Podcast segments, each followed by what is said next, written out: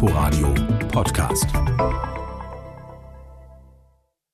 In den Ruinen von Berlin fangen die Blumen wieder an zu blühen. Und in der Nacht spürst du von allen Seiten einen Duft, als wie aus alten Zeiten. Marlene Dietrich singt ein Lied von Friedrich Holländer in einem Film von Billy Wilder.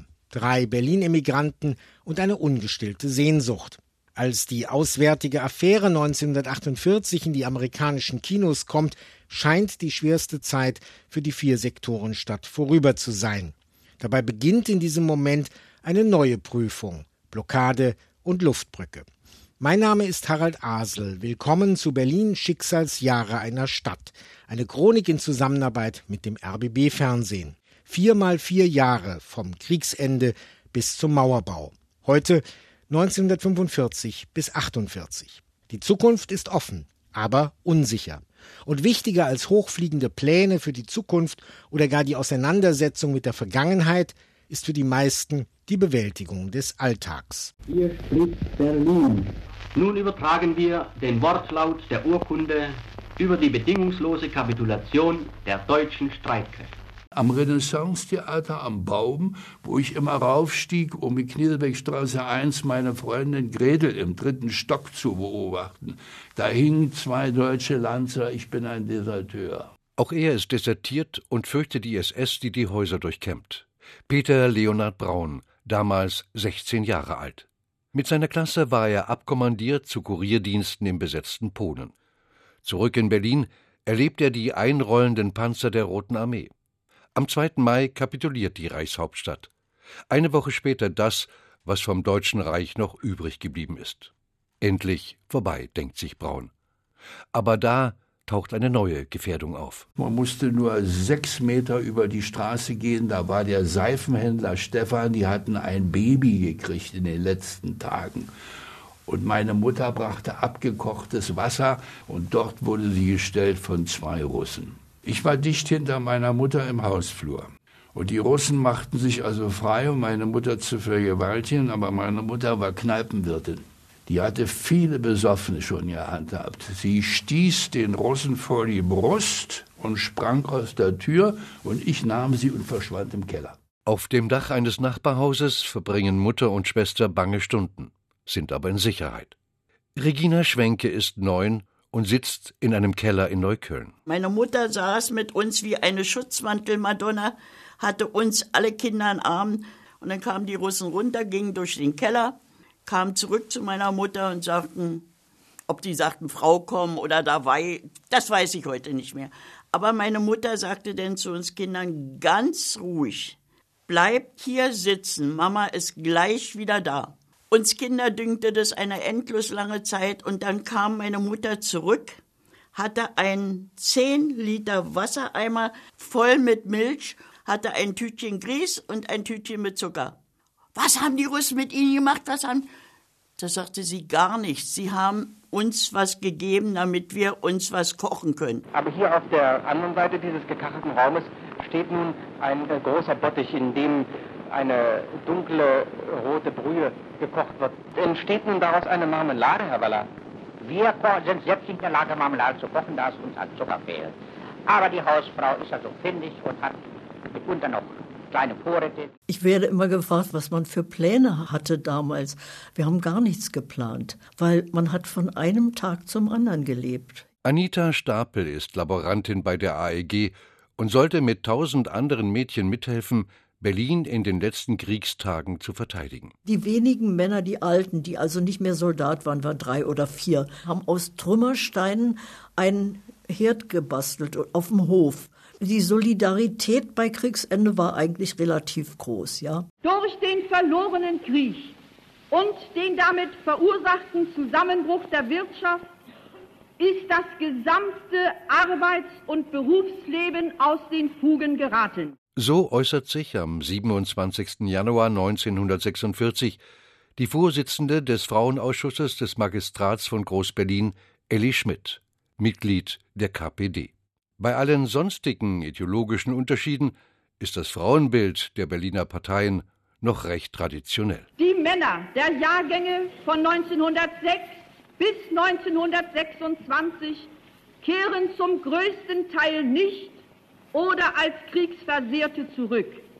Das bedeutet, dass Millionen Frauen keinen Ernährer mehr haben und für sich und ihre Kinder allein sorgen müssen. Die Schulspeisung war das wichtigste Ereignis des Tages und die wurde gelegentlich von amerikanischen Küchen geliefert. Mal, dann war es eine Kekssuppe, das war der Höhepunkt des Genusses. Und wenn die Russen die lieferten, dann war es meist Trockenkohl. Aber der leben konnte man schließlich auch davon. Lutz Rakow ist bei Kriegsende zwölf und lebt im beschaulichen Friedrichshagen am Müggelsee. Meine Mutter hatte die noch aus Familienerbe ein kleines Häuschen in, in Ransdorf und hat in den ersten Hungerjahren bei einem Bäcker in Friedrichshagen eine Hypothek auf das Haus aufgenommen, über 10.000 Mark, das war eine Menge Geld, und hat sich die in 100 Broten auszahlen lassen. Und das waren sozusagen 100 Mark pro ein Brot. Aber meine Mutter hat uns damit das Leben gerettet. Und das war das Entscheidende. Diese neuen Wochenschau-Aufnahmen geben ein Bild vom Umfang der Zerstörung Berlins und zeigen die Anfänge des Wiederaufbaus. Man kann sich das heute nicht mehr vorstellen, wie das aussah. Rechts die Häuser waren Trümmer, links. Man ging sozusagen, was früher auf dem Damm war, wo die Autos mal fuhren, äh, da hatte man dann so einen schmalen Weg, auf dem man seine Wege suchte, wohin man wollte. Wie wurden Sie eigentlich Trümmerfrau, Frau Bürger? Mir wurde, wollen wir mal ganz ehrlich sein, mein Lebensunterhalt ein bisschen knapp. Und da habe ich mich kurz entschlossen, zur Baufirma Hagen und Co. zu gehen. Und bin da habe dann am Montag Schippe und Hack in die Hand gedrückt bekommen und rauf auf den Bau hinein in die Trümmer. Überall durch die Straßen fuhren diese Lorenbahnen, da waren Schienen gelegt. Und wenn die Arbeiter am Abend dann weg waren, dann haben wir Kinder die Loren benutzt. Ne? Viel Unglück mit passiert. Jetzt kann es wieder heißen, jeder Berliner einmal auf dem Funkturm. Der höchste Fahrstuhl Deutschlands, seit zehn Jahren außer Betrieb, ist wieder in Fahrt. Die Kriegsbeschädigungen sind beseitigt und die 135 Meter hohe Eisenkonstruktion wurde neu geschweißt vernietet und mit Schutzfarbe versehen. 1946 findet in Berlin erstmals wieder seit 13 Jahren eine demokratische Wahl statt. Am 20. Oktober wird die Zusammensetzung der Stadtverordnetenversammlung von Groß-Berlin bestimmt. Die SED, nur wenige Monate zuvor mit großem propagandistischem Aufwand als Vereinigung von KPD und SPD gegründet, kommt nur auf knapp 20 Prozent. Die Sozialdemokraten die sich der Vereinigung widersetzt hatten, hingegen fast die Hälfte der Stimmen. Im Allparteienmagistrat von Oberbürgermeister Otto Ostrowski knirscht es hörbar. Der kälteste Winter des 20. Jahrhunderts, bei dem über 1000 Menschen in Berlin erfrieren, zwingt allerdings zum gemeinsamen Handeln. Bürgermeisterin Luise Schröder, SPD. Dazu halten wir es für notwendig, dass für alle die Alleinstehenden, Alten, und sonstigen Personen, die kein Heizmaterial mehr haben, die auch keine heile Wohnung haben, sondern durch deren Fenster die Eiseskälte hineindringt, dass für diese alleinstehenden oder alten Personen Notheime geschaffen werden. Es geht um das Brennholz für die Berliner. Hier im Grunewald treffe ich den Haumeister und er hat mir eine Zahl genannt, die mich doch sehr sorgenvoll stimmt. 30.000 Festmeter sollen hier geschlagen ja, werden. momentan, also vorläufig, aber es wird bedeutend mehr werden. Denn die 30.000 reichen aber bei weitem nicht aus. Das Fleckchen Grunewald, auf dem wir hier im Augenblick stehen, ist doch schon sehr gelichtet. Ja, das stimmt. Und hier stehen die Bäume ungefähr, man kann sagen, also alle 50 Meter ein Baum. Jetzt und jetzt kommt der Inzwischen überschlagen sich die politischen Ereignisse. Otto Ostrowski ist über seine Weigerung, die SED-Magistratskollegen zu entlassen, gestürzt. Der gewählte OB Ernst Reuter dagegen nicht vom sowjetischen Stadtkommandanten bestätigt worden. Luise Schröder übernimmt das Amt kommissarisch. Die Gräben zwischen den Siegermächten des Zweiten Weltkrieges werden tiefer. In den westlichen Besatzungszonen und den Westsektoren Berlins wird mit der D-Mark eine neue Währung eingeführt. Anita Stapel, erinnert sich. Das war in sich so, dass erstmal jeder von seinem Gehalt nur 10 Prozent in D-Mark bekam. Den Rest gab es weiter in diesem Klebemark. Am Bahnhof Zoo stehen riesige Menschenmassen immer in großen Gruppen herum. Bitte, was wird Zigaretten denn gibt's hier. Ja, was kosten Gegen, die gegen denn? Hartgeld. Ja, was kosten die denn? 50 Pfennig und so wollen sie 15 Mark haben. Der eine will nur 10 Mark haben. Ja, für, für altes Geld, ja? Vor allen Dingen wird hier auch schon Ostgeld gehandelt. Zum Kurse von 10 zu 1. Über Nacht, wo vorher nichts war, standen plötzlich die tollsten Sachen in den Schaufenstern. Aber dann nur gegen D-Mark. Und da man nur 10 Prozent, und dann können Sie sich mal ausrechnen, wie viel das war bei 115 Reichsmark noch. Natürlich lag es in der Luft. Und natürlich wurde es immer massiver. Aber dass es dann zuschlug, irgendwo hast du es dann doch nicht für möglich gehalten. Was Peter Leonhard Braun nicht für möglich gehalten hat, geschieht unmittelbar nach der Währungsreform.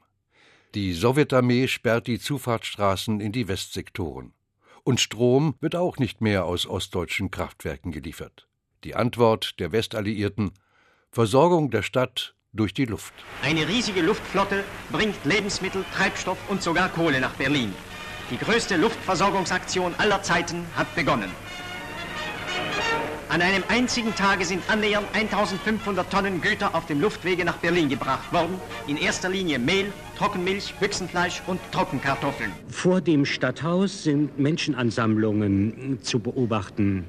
Ich selbst habe auf meinem Wege hierher festgestellt, dass es sich zum größten Teil um Betriebsbelegschaften aus verschiedenen Verwaltungsbezirken Berlins handelt, die bestimmte Forderungen als Delegierte ihrer Betriebe beim Stadtparlament und seinen einzelnen Fraktionen vorbringen wollen. So berichtet der Berliner Rundfunk, inzwischen Sprachrohr der SED, über die letzte vollständige Stadtverordnetenversammlung am 6. September 1948. Die Kollegen vom RIAS nehmen einen anderen Standpunkt ein. Vertreter der westlich lizenzierten Pressen, die hier an den Sitzungen immer teilnehmen, haben hier einen Block gebildet oben in der Tür. Ich stehe inmitten von ihnen und halten die Demonstranten ab. Es soll versucht werden, nur die auf die Pressetribüne zu lassen, die wirklich im Besitz einer ordnungsgemäßen Presseeintrittskarte sind. Von der Publikumstribüne herab ertönen Rufe, wo sind die von uns gewählten Parlamentarier? Was wird aus dem Winternotprogramm? Ich kann Sie ja leider nicht alle als Parteigenossinnen ansprechen. Ich glaube auch, ich kann Sie nicht einmal alle als Arbeitsgenossen ansprechen. Aber wir gehören, wir gehören alle zu der Berliner Bevölkerung und gehören alle zum deutschen Volk.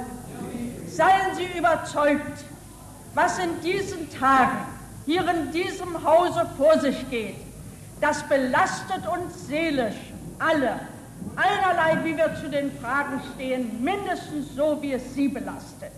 Wir alle wollen das Beste von Berlin. Und wenn Sie sich den Magistrat ansehen und die Stadtverordnetenversammlung, so sind Sie gewählt mit den Stimmen der Berliner Bevölkerung. Und nun bitte ich Sie, dass Sie den Saal verlassen. Ihre Resolutionen werden geprüft werden. Immer wieder ist es Luise Schröder, die bei solchen Aktionen resolut eingreift. Die Fraktionen, mit Ausnahme der SED, wechseln an diesem 6. September ins Studentenhaus der TU nach Charlottenburg. Drei Tage später hält Ernst Reuter seine berühmte Rede mit dem Appell an die Völker der Welt. Im November beruft die SED eine außerordentliche Stadtverordnetenversammlung in den Admiralspalast ein, auf der 1600 Anwesende als neuen Oberbürgermeister den Sohn des früheren Reichspräsidenten Friedrich Ebert junior wählen. Die administrative Spaltung ist vollzogen. Blockade und Luftbrücke gehen weiter. Du warst nicht sicher. Du warst bedroht. Es blieb eine Auseinandersetzung um die ganze Existenz.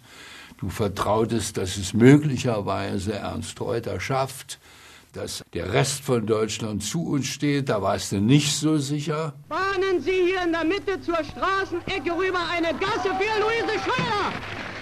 Ihnen, meine lieben Berliner und Berlinerinnen, danke ich, dass Sie alles, was in diesen Wochen über Sie verhängt wird, hinnehmen, in dem Bewusstsein, Berlin kämpft für Deutschland.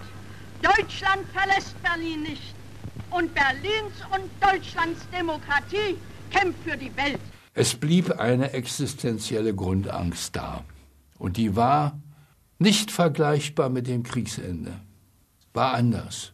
Beim Kriegsende hast du vielleicht noch gedacht, du kommst irgendwie durch und du kommst raus und wenn der ganze tödliche Scheißdreck vorbei ist, geht es wieder an. Aber hier hattest du die Angst, wenn die dich schlucken und du wirst die Sowjetunion. Na dann gute Nacht, Pate. Es wird, wie häufig in den nächsten Jahrzehnten, eine Zitterpartie um Berlin. Doch vor einer uneinholbaren Eskalation schrecken beide Weltmächte zurück. Der Status quo der Teilung schreitet voran. Peter Leonhard Braun wird übrigens später seine Berufung beim Hörfunk finden als innovativer Feature-Autor und Redakteur. Berlin Schicksalsjahre einer Stadt. Aufbruch in eine neue Zeit. Von Harald Asel und Jens Lehmann. Sprecher Uwe Müller. Ein Info-Radio-Podcast in Kooperation mit dem RBB Fernsehen.